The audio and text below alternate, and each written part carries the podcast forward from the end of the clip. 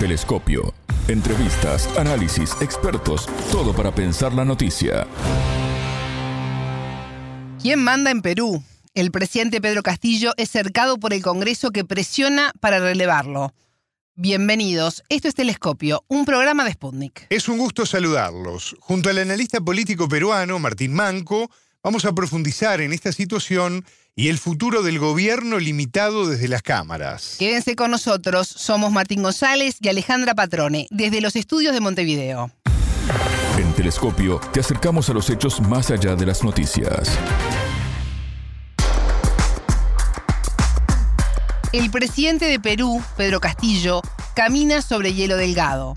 El Congreso acorta sus movimientos y acciones en una naturalizada pelea de poder que mantiene a la ciudadanía desencantada con el sistema político. El Congreso del Perú negó al presidente Pedro Castillo la posibilidad de viajar a la cumbre de la Alianza del Pacífico en México tras aprobar en comisión el tratamiento de la denuncia de la Fiscalía contra el mandatario por corrupción. En respuesta, el Poder Ejecutivo planea una cuestión de confianza sobre un proyecto de ley sobre referendos. En caso de que el Congreso se niegue a tratar la iniciativa en dos oportunidades, el Parlamento debe ser disuelto. A esta disputa se suma la admisión del Congreso este 16 de noviembre de la denuncia constitucional contra el mandatario por los presuntos delitos de organización criminal, tráfico de influencias y colusión. En medio de esta tirante relación entre el mandatario y los parlamentarios de la oposición, en unos días llega a Lima una misión de la Organización de los Estados Americanos, la OEA, para evaluar la situación en el país ante los frecuentes choques entre el Ejecutivo y el Legislativo. Quien solicitó la visita fue el propio Castillo, por lo que la OEA activó la Carta Democrática Internacional. El entrevistado. Martín Manco, analista internacional peruano. Bienvenido a Telescopio, ¿cómo estás? Es un gusto recibirte. Muchas gracias Alejandra y sí, siempre dispuesto a responder tus preguntas y un saludo a todo tu público. La Subcomisión de Acusaciones Constitucionales del Congreso peruano admitió a trámite la denuncia constitucional contra el presidente Pedro Castillo por los presuntos delitos de organización criminal, tráfico de influencias y colusión. Martín, esta admisión se produce pocos días antes de la llegada de una misión de la OEA que va a estar evaluando la situación en, Perú. ¿Se viene otro juicio político contra Castillo? Eh, exactamente. Como tú bien lo has referido, el 20 está llegando la misión de la OEA por la Carta Democrática que aperturó el presidente de la República. Y efectivamente, como has dicho tú, eh, sí, se ha abierto la subcomisión, ha admitido a trámite la denuncia constitucional contra el presidente de la República por 13 votos a favor contra 8 votos en contra y 0 abstenciones. Lo cual efectivamente se viene un juicio político, un juicio constitucional al presidente de la República, de los cuales es muy diferente al tema de, de vacancia, al tema de vacancia. El tema de vacancia es un procedimiento por el cual se quería el presidente constitucionalmente decirle que se retire, o en todo caso darle la oportunidad al presidente que renuncie. Entonces, esta vía que se está yendo, que ha sido investigado por la fiscal de la Nación, Patricia Benavides, ha presentado obviamente una denuncia constitucional a fin de que el presidente pues se le suspenda en sus funciones y pueda ser acusado penalmente y tramitado en la vía correspondiente penal, obviamente, sobre la investigación que ha hecho el Ministerio Público frente a los delitos que se le está imputando. Martín Castillo asumió en julio de 2021 y tiene abiertas por lo menos seis investigaciones fiscales por presuntos delitos de corrupción cometidas durante su mandato. Lo hemos estado hablando a lo largo del año. ¿Cómo ve la ciudadanía este continuo enfrentamiento entre el presidente y el Congreso? Han habido dos marchas hace poco, una marcha en contra del presidente, objetivamente bastante numérica, y había una marcha a favor del presidente, objetivamente menos numérica. No voy a decir si mucho o poco, no hablemos en esa cifra. Sí. Al margen es el descontento de una gran cantidad de la población frente a la incapacidad del presidente para gobernar. Al margen, sí, también hay una incapacidad del Congreso para legislar. Efectivamente, se han abocado en el tema de la vacancia, de sacar al presidente, pero tampoco el presidente ha hecho mucho o poco por cambiar la situación del país y mucho menos también este, cambiar esa idea que se tiene de su incapacidad como administrador o gerente del Estado, o de gerenciar o de gestionar el Estado para el bienestar de la población. Entonces, hay un gran descontento de la población peruana, al margen de, la, de los problemas internacionales, la pandemia, la guerra, está el hecho de que muchas de las personas en el Perú no se encuentran ya contentos con la forma en que el presidente de la República está manejando los destinos de nuestro país y obviamente salen a marchar indistintamente si fuera de izquierda, si fuera de derecha, porque acá no es un tema tampoco un tema ideológico, es un tema ya que la gente ve que no hay competencia de presidente, porque podemos tener presidentes internacionales de corte de izquierda que han hecho buena gestión, entre ellas Michelle Bachelet, Rafael Correa, el mismo Evo Morales. Entonces, yo creo que el tema no va tanto por una ideología, el tema va por la, el tema de competencia del presidente de la República. Martín, en las últimas horas vimos como el Congreso de la República no autorizó que el presidente Pedro Castillo viaje a México para poder participar en la decimoséptima cumbre de la Alianza del Pacífico. Es la tercera vez que el Congreso le está negando la salida al país. Es muy difícil gobernar con todo trancado. ¿Cómo ves esta situación? Eh, bueno, la justificación, yo creo que sí, el presidente como de la República debe, debe salir en representación del país a poder estar en estos encuentros internacionales. El tema eh, que el Congreso obviamente le pone estas trabas, porque obviamente el permiso lo da el Congreso, no es que el presidente dé cuenta y, y, agarre el avión y se, se retire del país, tiene que pedir permiso al Congreso, es el temor de que cada vez que el presidente habla internacionalmente dice cosas que no deba decir. Bueno, creo que en todo caso muchos presidentes también han hecho lo mismo. Quizás hay una especie de boicot quizás podríamos decir de que le estén boicoteando al presidente, probablemente podemos decir que sí, ¿no? Pero más allá de ello, hay una formalidad constitucional que le obliga al presidente de la República a pedir el permiso al Congreso, ¿no? Y el Congreso tiene la potestad de darle el permiso o no darle el permiso. En este caso se lo han negado el permiso.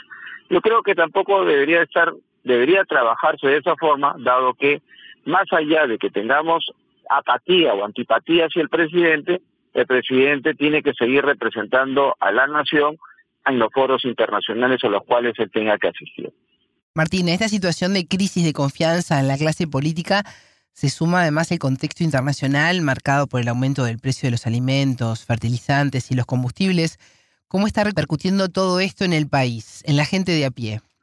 Justamente por, por eso es que están en las marchas, justamente por eso es que eh, está afectando el bolsillo de los peruanos.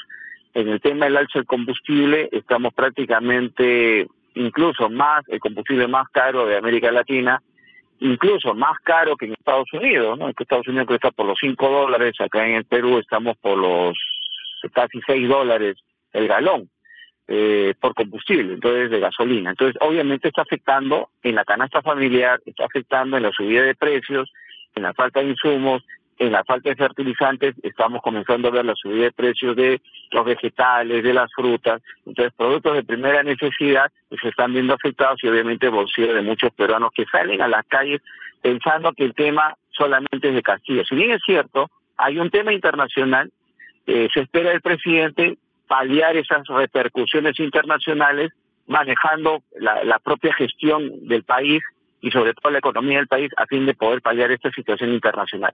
Sin embargo, es lo que no ve la población que se está haciendo y eso es lo que prácticamente gravita eh, en que cada vez el presidente, más personas deseen de que el presidente sea vacado, renuncie, le piden al presidente que renuncie o en todo caso, pues que el Congreso lo vaque, ¿no?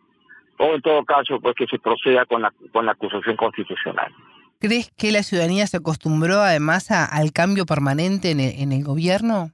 ¿Es algo ya como naturalizado? No, se ha normalizado esta situación, ¿no? Es decir, no nos gusta que se vaya. Se está normalizando esta situación que obviamente es parte de, de la democracia, ¿no? Del, del, clamor popular, ¿no? ¿Sí? Cuando algo algo no funciona, pues hay que hay que retirarlo.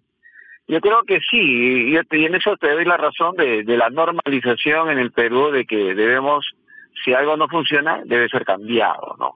Eso tampoco no es bueno en el tema económico o en el tema político porque sigue generando la inestabilidad política del país y sigue generando una zozobra en la población.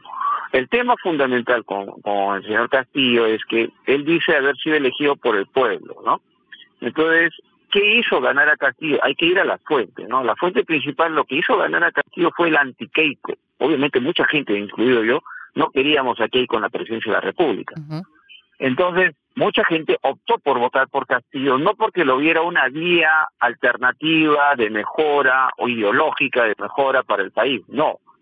Simplemente no queríamos ver a una Fujimori, no porque seamos anti-asiáticos, no, a una Fujimori por, todo lo, por todos los años que ya sabemos que ha pasado con, con el Fujimorismo, no queríamos ver a una Fujimori que de repente la situación del país hubiera sido peor. Pero Castillo al final ganó con 44 mil votos, que es una cantidad inferior a lo que se llena el Estadio Nacional, que son de 60 mil almas, ¿no? 60 mil personas. Entonces, ese poco margen, ese antivoto con Keiko, ahora le está cobrando factura al señor este, Castillo, ¿no? Entonces, de pocas palabras, no ganaste con el voto abrumador de la población, como el caso quizás de, del señor Lula o de otros presidentes que han llegado a, a ganar una elección con un margen mucho más amplio de, de porcentaje. En el caso particular del, presidente, el margen fue muy pequeño y obviamente su voto duro fue solamente un 10%. Martín, en unos días llega a Lima una misión de la Organización de Estados Americanos, lo hablábamos al principio de, la entrevista. El objetivo es evaluar la situación en el país ante los recurrentes choques entre el Ejecutivo y el Legislativo. Recordemos que Castillo pidió ayuda a la OEA, que activó la Carta Democrática Internacional y va a estar enviando esta misión. Eh, ¿Qué expectativas hay con toda esta situación?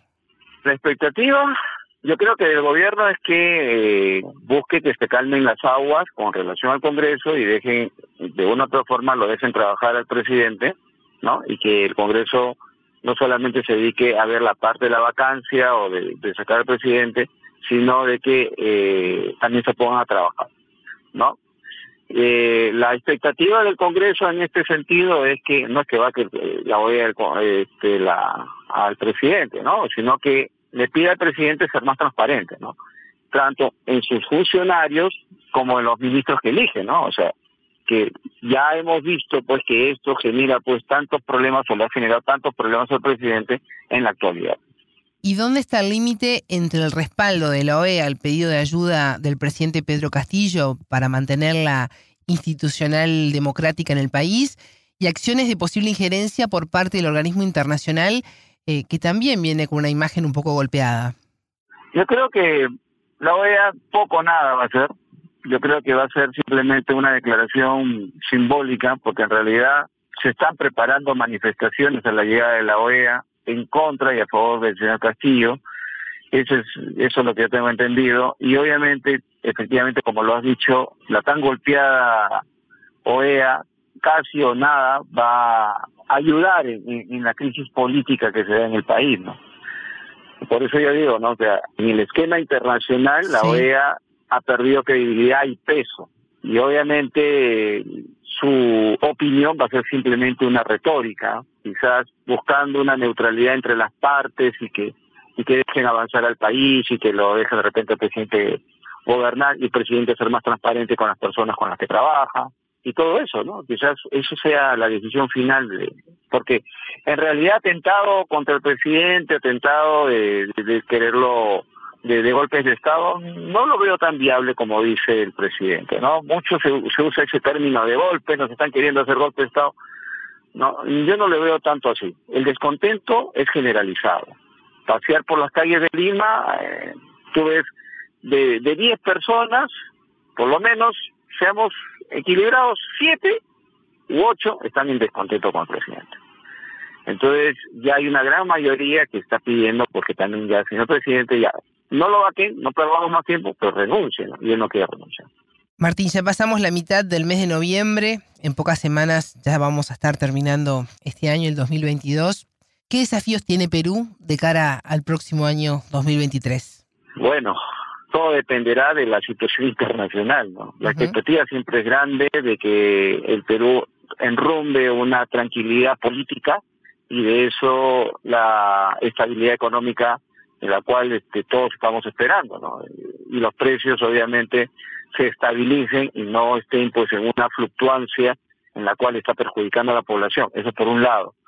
Pero también las personas que somos entendidos somos conscientes de que no todo el tema está en relación al gobierno, sino también hay una presión internacional, hay una connotación internacional, dada la pandemia, dada la guerra entre Rusia y Ucrania, que obviamente también está afectando y, sigue afectando de una u otra forma a muchos países, en el caso del Perú, como tú bien lo has dicho, el tema de los fertilizantes. Entonces, eh, se espera, pues, de que en el caso de, no digamos de que lo va que mañana Castillo, pero se espera de que si va a haber un cambio de gobierno, se va a mantener este gobierno, pues trate de manejar la estabilidad económica y política del país y el que el Congreso también apoye a una situación similar, ¿no? Porque no ganamos en nada, absolutamente nada, en estas discusiones, en estas peleas, que sí definitivamente hay una investigación porque hay indicios de corrupción, perfecto. El Ministerio Público está investigando y que acusa a los que tengan que acusar, perfecto, ¿no? Porque hay mucha gente que se quería aprovechar, perfecto, hay gente que se quería aprovechar. Pero más allá de eso está el bien del país y sobre todo salir de la mejor forma de esta crisis que se viene y que se decía incluso el Fondo Monetario Internacional ya anunció que el próximo año vamos a entrar a una recesión internacional. Entonces, todas esas coyunturas obligan al, gobierno y al Congreso a que, bueno, pues no, tomemos una conciencia madura y enfrentemos lo que venga para que la población no termine siendo afectada. y no distraigamos nuestra atención en situaciones que puede verlo ya el Ministerio Público y si el presidente tenga que responder, bueno, pues se le suspenderá en sus funciones para que responda, pero la política y la economía debe continuar en beneficio de la población peruana. Martín Manco, analista internacional peruano, muchas gracias por estos minutos con Telescopio. Ya, gracias Alejandra y un saludo para todo tu público. Fuerte abrazo a toda la América Latina. Telescopio. Ponemos en contexto la información. Hasta aquí, Telescopio. Pueden escucharnos por sputniknews.lat. La frase del día, ya lo saben, la escucharon en Telescopio. Todas las caras de la noticia en Telescopio. Yo creo que el gobierno es que eh, busque que se calmen las aguas con relación al Congreso y dejen, de una u otra forma, lo dejen trabajar al presidente, ¿no? Y que el Congreso no solamente se dedique a ver la parte de la vacancia o de sacar al presidente, sino de que también se pongan a trabajar. La expectativa del Congreso en este sentido es que no es que va que la voy al, al presidente, ¿no? sino que le pida al presidente ser más transparente.